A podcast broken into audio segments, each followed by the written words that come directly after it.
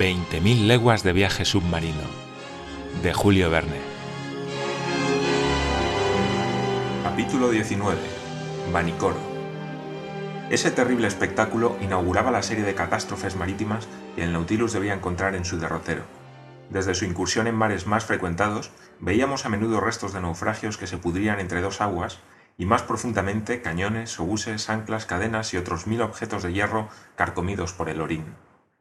El Nautilus, en el que vivíamos como aislados, llegó el 11 de diciembre a las inmediaciones del archipiélago de las Pomotú, calificado como peligroso por Bougainville, que se extiende sobre un espacio de 500 leguas desde el este-sudeste al oeste-noroeste, entre los 13 grados 30 minutos y 23 grados 50 minutos de latitud sur y los 125 grados 30 minutos y 151 grados 30 minutos de longitud oeste, desde la isla Ducia hasta la isla Lazarez. Este archipiélago cubre una superficie de 370 leguas cuadradas y está formado por unos 60 grupos de islas, entre los que destaca el de Gambier, al que Francia ha impuesto su protectorado. Son islas coralígenas, un levantamiento lento pero continuo, provocado por el trabajo de los pólipos, las unirá algún día entre sí. Luego, esta nueva isla se soldará a su vez a los archipiélagos vecinos y un quinto continente se extenderá desde Nueva Zelanda y Nueva Caledonia hasta las Marquesas. El día que ante el capitán Nemo desarrollé esta teoría, él me respondió fríamente, no son nuevos continentes lo que necesita la Tierra, sino hombres nuevos. Los azares de su navegación habían conducido al Nautilus hacia la isla Clermont-Tonnerre, una de las más curiosas del grupo, que fue descubierta en 1822 por el capitán Bell, de la Minerve. Pude así estudiar el sistema madrepórico al que deben su formación las islas de este océano. Las madréporas, que no hay que confundir con los corales, tienen un tejido revestido de una costra calcárea cuyas modificaciones estructurales han inducido a mi ilustre maestro, Bill Edwards, a clasificarlas en cinco secciones. Los animáculos que secreta este pólipo viven por millones en el fondo de sus celdas. Son sus depósitos calcáreos los que se erigen en rocas, arrecifes, islotes e islas. En algunos lugares forman un anillo circular en torno a un pequeño lago interior comunicado con el mar por algunas brechas. En otros se alinean en barreras de arrecifes semejantes a las existentes en las costas de Nueva Caledonia y en diversas islas de las Pomotú. Finalmente, en otros lugares, como en las islas de la Reunión y de Mauricio, elevan arrecifes dentados en forma de altas murallas rectas en cuyas proximidades son considerables las profundidades del océano. Como el Nautilus bordeara a unos cables de distancia tan solo el basamento de la isla Cremont-Tonnerre, pude admirar la obra gigantesca realizada por esos trabajadores microscópicos. Aquellas murallas eran especialmente obra de las madréporas conocidas con los nombres de miliporas, porites, astreas y meandrinas. Estos pólipos se desarrollan particularmente en las capas agitadas de la superficie del mar, y consecuentemente es por su parte superior por la que comienzan estas construcciones que poco a poco se hunden con los restos de las secreciones que las soportan. Tal es, al menos, la teoría de Darwin, que explica así la formación de los atolones, teoría más plausible, en mi opinión, que la que da por base a los trabajos madrepóricos las cimas de las montañas o de los volcanes sumergidos a algunos pies bajo la superficie del mar. Pude observar de cerca aquellas curiosas murallas verticales, ya que la sonda indicaba más de 300 metros de profundidad y nuestros focos eléctricos arrancaban resplandores de aquella brillante masa calcárea. Asombré mucho a Conseil en respuesta a su pregunta sobre el crecimiento de esas barreras colosales al decirle que los sabios medían ese crecimiento en un octavo de pulgada por siglo. Luego, para elevar esas murallas se ha necesitado 192.000 años, mi buen Conseil, lo que amplía singularmente los días bíblicos. Pero por otra parte, la formación de la hulla, es decir, la mineralización de los bosques hundidos por los diluvios, ha exigido un tiempo mucho más considerable. Pero debo añadir que los días de la Biblia son épocas, y no el periodo que media entre dos salidas de sol, puesto que según la misma Biblia, el astro diurno no data del primer día de la creación. Cuando el Nautilus emergió a la superficie, pude ver en todo su desarrollo la isla de Clermont-Tonnerre, baja y boscosa. Sus rocas madrepóricas fueron evidentemente fertilizadas por las lluvias y tempestades. Un día, alguna semilla arrebatada por el huracán a las tierras vecinas cayó sobre las capas calcáreas mezcladas con los detritus descompuestos de peces y de plantas marinas que formaron el mantillo. Una nuez de coco, llevada por las aguas, llegó a estas nuevas costas. La semilla arraigó. El árbol creciente retuvo el vapor de agua. Nació un arroyo. La vegetación se extendió poco a poco. Algunos animales, gusanos, insectos, llegaron sobre troncos arrancados a las islas por el viento. Las tortugas vinieron a depositar sus huevos. Los pájaros anidaron en los jóvenes árboles. De esa forma se desarrolló la vida animal, y atraído por la vegetación y la fertilidad apareció el hombre. Así se formaron estas islas, obras inmensas de animales microscópicos. Al atardecer, Clermont-Tonnerre se desvaneció en la lejanía. El Nautilus modificó sensiblemente su rumbo.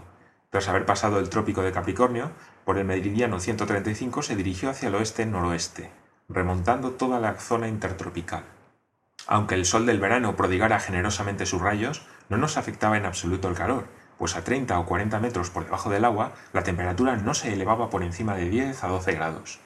El 15 de diciembre dejábamos al este el espléndido archipiélago de la Sociedad y la graciosa Tahití, la reina del Pacífico, cuyas cimas vi por la mañana algunas millas a sotavento. Sus aguas suministraron a la mesa de a bordo algunos peces excelentes, como caballas, bonitos, albacoras y una variedad de serpiente de mar llamada Munerosis. El Nautilus había recorrido entonces 8.100 millas.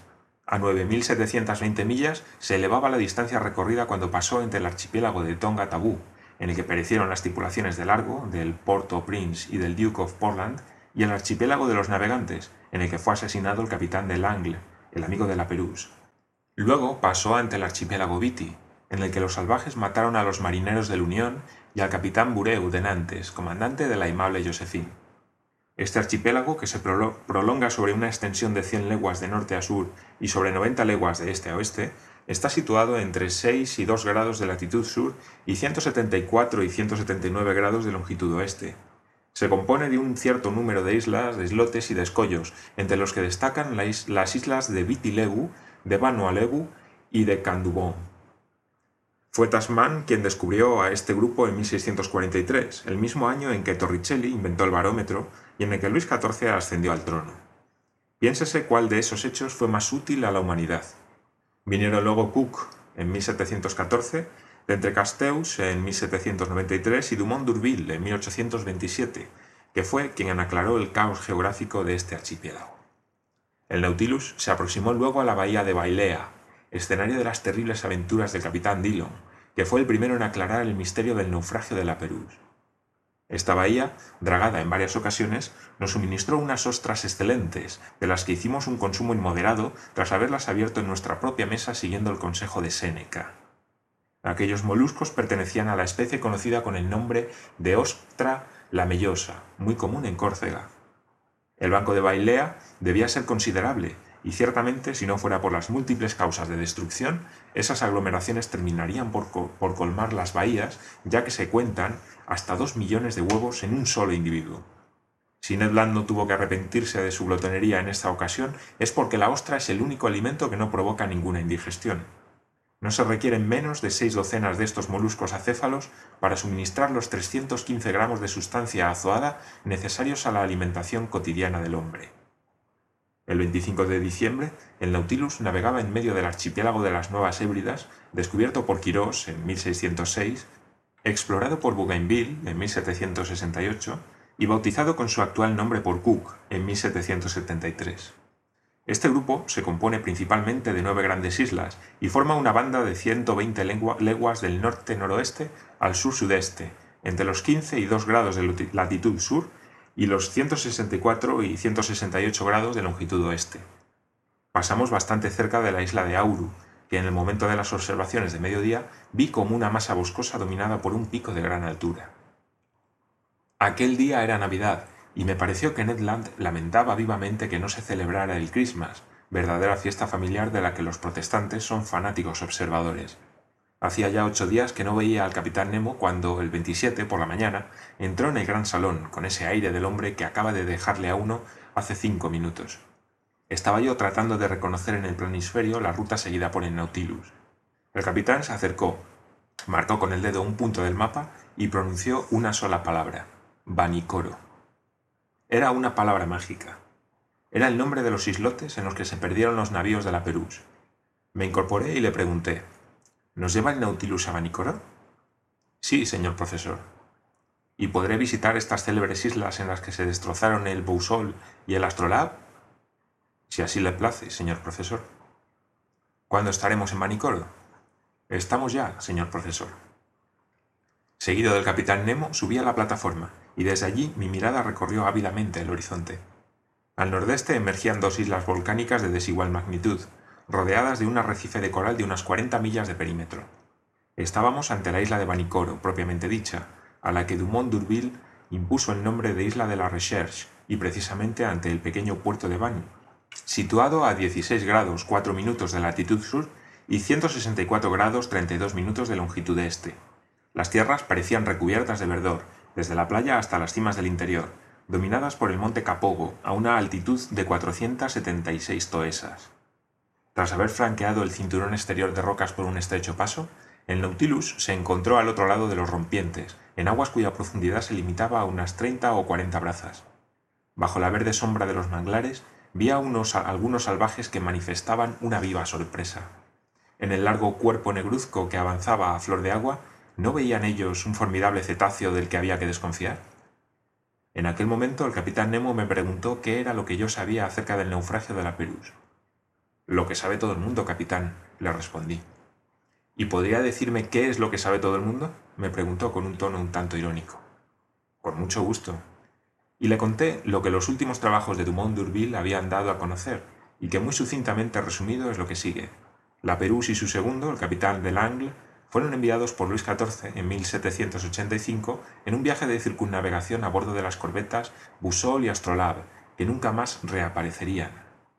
En 1791 el gobierno francés, inquieto por la suerte de las dos corbetas, armó dos grandes navíos, Recherche y Esperance, que zarparon de Brest el 28 de septiembre, bajo el mando de Bruni de Entrecastreus.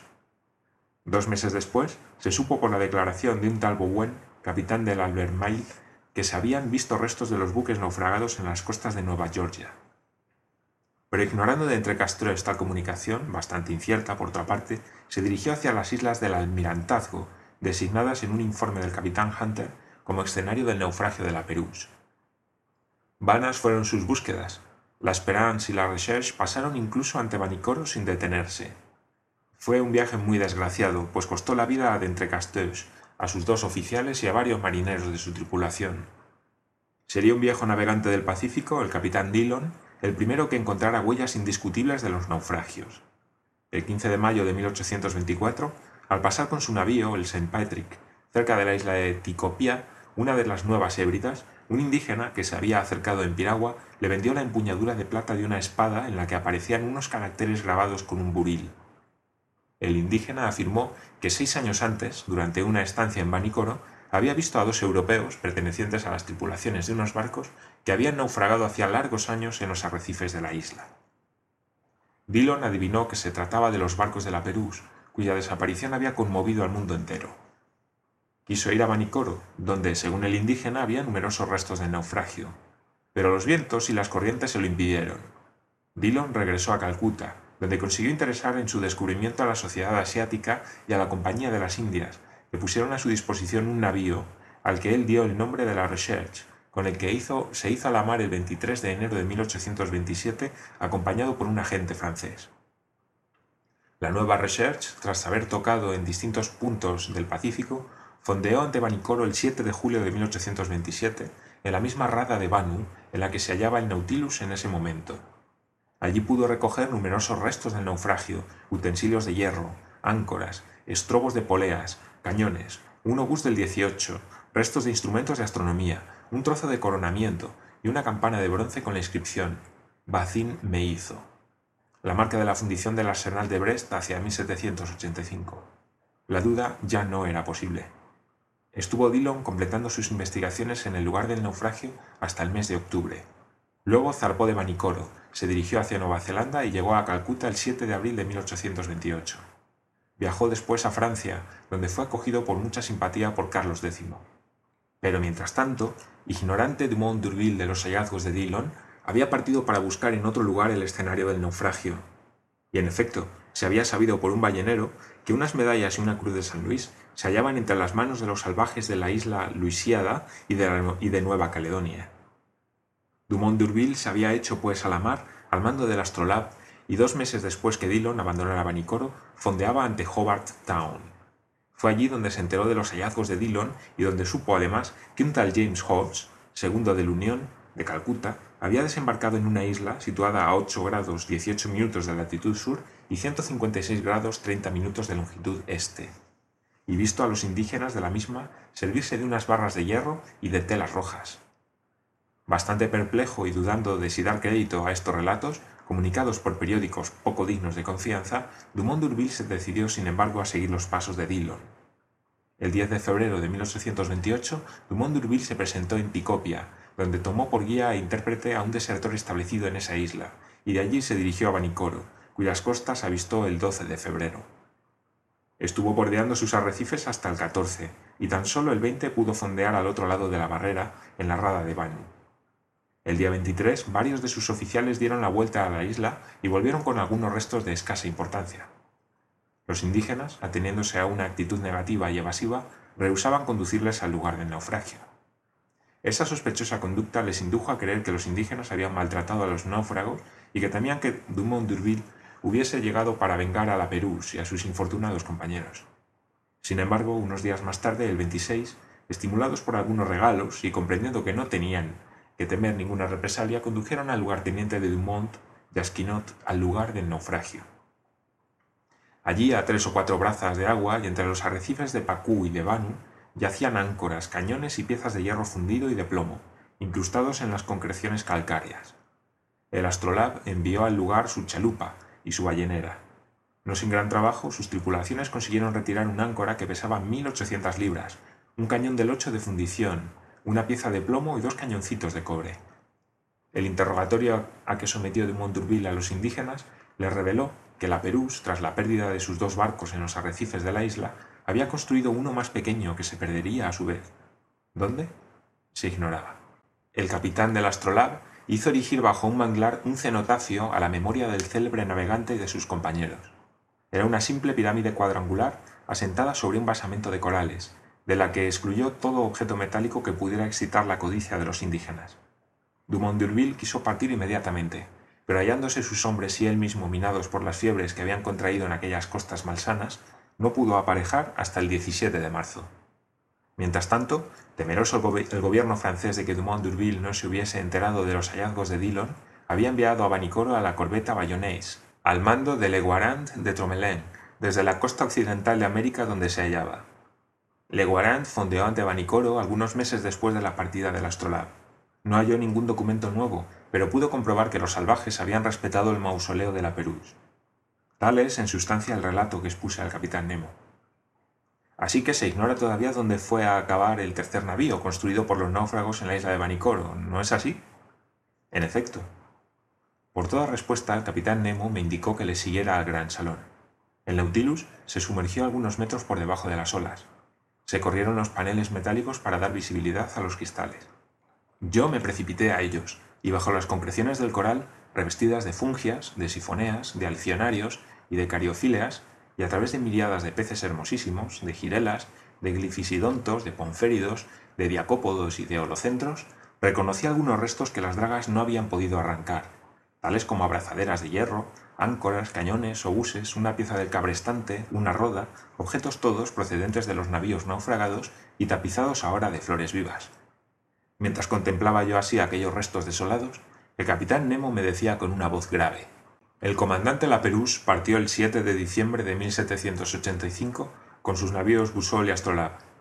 Fondeó primero el Botany Bay, visitó luego el archipiélago de la Amistad, Nueva Caledonia, se dirigió hacia Santa Cruz y arribó a Namuca, una de las islas del archipiélago Apay. Llegó más tarde a los arrecifes desconocidos de Banicoro. El Busol, que iba adelante, tocó en la costa meridional. El Astrolabe, que acudió en su ayuda, encalló también. El primero quedó destruido casi inmediatamente. El segundo, encallado a sotavento, resistió algunos días. Los indígenas dieron una buena acogida a los náufragos. Estos se instalaron en la isla y construyeron un barco más pequeño con los restos de los dos grandes. Algunos marineros quedaron voluntariamente en Maricoro. Los otros, debilitados y enfermos, partieron con la Perús hacia las Islas Salomón, para perecer allí en la costa occidental de la isla principal del archipiélago, entre los cabos Decepción y Satisfacción. ¿Cómo lo sabe usted? le pregunté. Encontré esto en el lugar del último naufragio. El capitán Nemo me mostró una caja de hojalata sellada con las armas de Francia y toda roñosa por la corrosión del agua marina. La abrió y vi un rollo de papeles amarillentos, pero aún legibles. Eran las instrucciones del ministro de la Marina al comandante Laperouse, con anotaciones al margen hechas personalmente por Luis XVI. Una hermosa muerte para un marino, dijo el capitán Nemo, y una tranquila tumba de coral. Quiera el cielo que tanto yo como mis compañeros no tengamos otra.